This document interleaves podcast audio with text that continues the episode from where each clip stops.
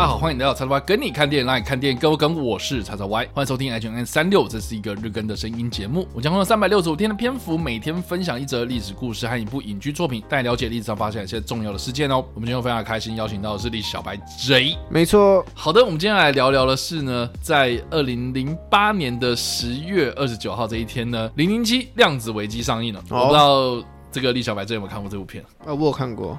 OK，嗯，它算是这个丹尼尔·克雷格版本的《零零七》的第二部作品。第二部，第二部作品就是延续了《零零七：皇家夜总会》嘛。嗯，对。那《皇家夜总会》或是《量子危机》，或是接下来的《空降危机》《恶魔四伏》哦、啊，再来是。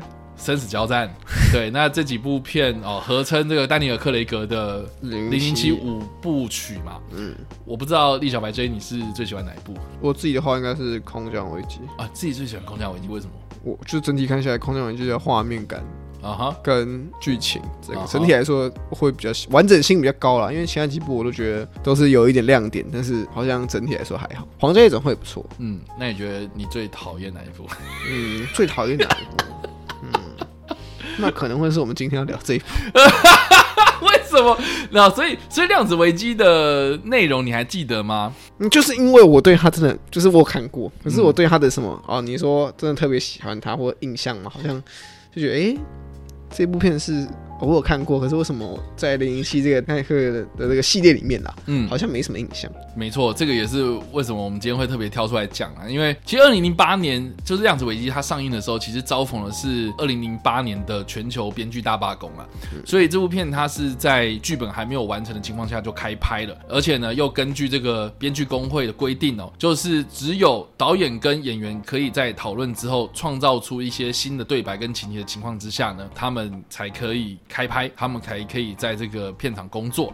所以大家如果在看这一部《量子危机》的时候，你会觉得就是说它的剧情好像不是这么的细致。就我自己个人啊，嗯，在看这部片的时候，因为从一开始它可能就是哎延续到这个《皇家夜总会》的那个就是片头嘛，嗯，对，那片头就是直接接续那个《皇家夜总会》的片尾。然后继续这样子展开这个故事，可是这个故事好像就是给我的感觉，就像是刚刚 J 讲的，就是好像有一点点不知所云，然后全球到处打卡嘛。然后 其他的故事主轴剧情，它是要去算阻止一个富商，然后兼这个神秘的组织的成员要去怂恿在。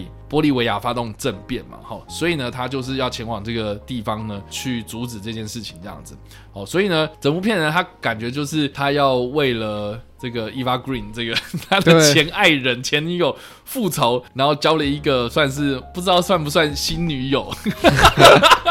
然后跑到一些荒郊野外的地方，这样子。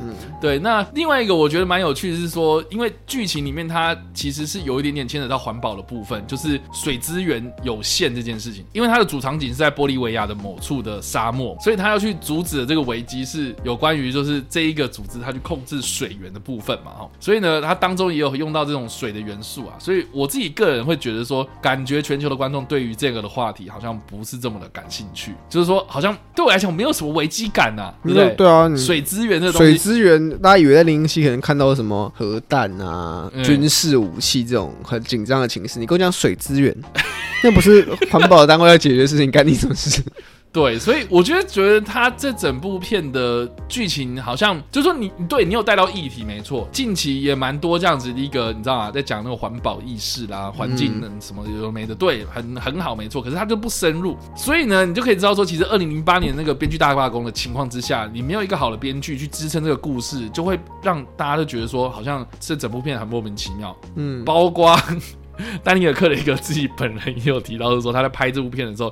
感觉在莫名其妙的情况之下开拍，感觉在莫名其妙之下就拍完拍完了这样子，所以整部片好不好？不是我们觉得莫名其妙，是连演员自己都觉得莫名其妙，演员跟导演自己都觉得很莫名其妙这样子。但不管怎么样了，我自己个人会觉得是说，这个空降危机至少有把这个局势给扭转回来，然后。我觉得另外一方面是皇家夜总会的余韵还在，因为他毕竟还是在描写，就是说这个丹尼尔·克雷格的这个版本的零零七，他跟他的前女友的那一个遗留下来的一个故事，算是去对他要去报仇嘛。对，所以大家还加就是还可以看着就是他那个皇家夜总会的面子。哎、欸，对，去看量子危机嘛。对，总之他的预算总共是花了两亿美金哦，嗯、但是他在全球吸金超过五点八六亿美金，所以其实算蛮赚的哦。这个也是为什么后来零零七还可以再继续拍《空降危机》，零零七还可以再继续拍《恶魔四伏》，零零七还可以继续拍《生死交战》。大家可以知道说为什么，好不好？我最喜欢看哪一部了？这样。对啊，那所以这个算是丹尼尔·克雷格的第二部零零七作品啊。那也是因为演了两部嘛，哦，《皇家夜总会》的时候，这个丹尼尔·克雷格一开始大家都觉得说什么哦，你怎么找这样子一个演员，然后来演零零七？他跟我们不像零零七，他那个金发，对不对？然后个子又比较矮，比较瘦小，这样子。他怎么可以当零零七？结果呢？哎，在皇家夜总会之后呢，大家都打破了这样子一个刻板印象，觉得说哦，他演的很棒，哦，很称赞他。嗯，到了这个零量子危机的演出之后呢，又再次的创造出一个更鲜明的零零七形象。然后到了三四五集这样子，那我觉得是一个很完整的一个詹姆斯庞德的一个故事这样子。嗯，所以至于我个人呐，哈，我个人会蛮期待，就是说下一代的零零七有更不一样的想法，因为我自己看零零七是经历了皮尔斯波罗斯兰那个年代，嗯，然后我也有回。头看，比如说呃，这个史恩康纳莱啦，或是啊、呃、更早之前那几个版本的零零七哦，我自己会觉得说，以以前的零零七他已经被定型了，包括我觉得皮尔皮尔斯布罗斯兰也是，就是帅哥，然后做很多事情其实都是哦很潇洒，嗯，就是很优雅那种感觉。好，可是呢，丹尼尔·克雷格的这个版本的零零七，它是有那种动作元素的嘛，然后零零七会受伤啊，零零七会有情绪这样子。是吧？会生气，会难过，会悲伤，然后会有那种很大的那种情绪起伏。他就跟人一样，就是有那种心情上的起起落落这样。所以我觉得他更加的贴近人性这样。所以我还蛮期待，就是接下来，OK，那如果你已经玩到一个极致，好不好？就是说零零七那种真实版的零零七也玩了，然后比较奇幻版、比较幻想类的零零七你也玩了，然后科幻的你也玩了。那接下来你要玩哪一种？我觉得应该还是走写实风了。现在现在比较流行，现代好像比较流行这个，大家不喜欢那种，就那种看起来都不会受伤、油腔滑调的那种，油腔滑调零零七。对啊，大家喜欢这种，就是还是会打斗的，打破第四道墙的零零七，因为还在嘴说上一个版本不是死了吗？之类的之类，呃，这种话，或是穿越时空，然后到那个呃，丹尼尔克雷格在读剧本的时候，然后把他毙了，这样，给他毙了，对之类的。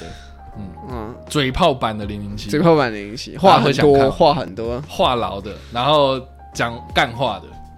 我觉得其实这个形象也没有不符合零零七。那我们就找莱恩雷诺斯来演零零七。哎，还不错啊！你看加拿大人，他也是这个英国联邦嘛，他演一定被骂爆，一定被骂爆。你说莱恩雷诺斯如果来演，对他如果一定被骂爆。对吧？因为近期其实一大家一直在讨论嘛，对不对？你看连黑人版应该要出现黑人版，大家都觉得应该要出现，应应该要出现女性版、女性版或黑或女性黑人版、女性黑人版，一切的政治正确融合在一起的。对，大家都在猜说到底，你你也不用什么什么，对不对？黑人也不用啊，你也可以就是华人，华人零零七，华人零零七，对不对？拉丁裔零零七之类，拉丁裔零零七也不错啊，各种不同的俄罗斯人的零零七，对，看这个会被骂爆。对啊，那大家我觉得就有很多可以的想象，这样子大家可以来就是思考一下零零七带给大家到底有什么样的意义，嗯、然后还有这个零零七它到底适不适合现在还存在电影娱乐圈，然后它如果要继续拍的话，哎，那要怎么拍呢？大家可以来互相讨论。那今天我们就分享到这里啊，就是量子危机。嗯、那不知道这个易小白 J 啊，这个一分是呃 五分是哇哦，那你这次会有什么样的反应呢？不不的不不不不不啊，其实还普通，就跟这部电影一样，就很普通，就跟这部电影的评价一样。没有啊，就是就是一部大海。你有看过零七？有你有看过整个完整的那个这个系列的话，就是现在这个五这五部近期这五部的话，你就会知道为什么吗？嗯，它就真的没什么讨论度啊。好吧，然后剧本又很，就是感觉是一个很常见的一个剧本。然后放在零零七里面，好像也没有到就是一加一大于二的感觉。好吧，我自己觉得，就连生死生死交战的讨论度都比较高。哦，不讲评价，我们讲讨论度，至少会激起大家的一个讨论嘛。嗯，好的，感谢。嗯 好啦，对啊，那以上的这个就是我们今天所分享的历史故事，还有我们所推荐的电影。那不知道大家在听完这个故事之后，什么样的想法，或是没有看过这部电影呢？都欢迎在留言区上留言，或在首播的时候来跟我们做互动哦。当然呢，如果喜欢这部影片或声音的话，也别忘按赞、追踪我们脸书粉团、订阅我们 YouTube 频道、IG 以及各大声音平台，也别忘在 Apple Podcast 和 Spotify 上留下五星好评，并且利用各大的社群平台推荐和分享我们节目，让更多人加入我们讨论哦。以上呢就是我们今天的 H&M 365，希望你们喜欢，我们下期再见，拜拜拜。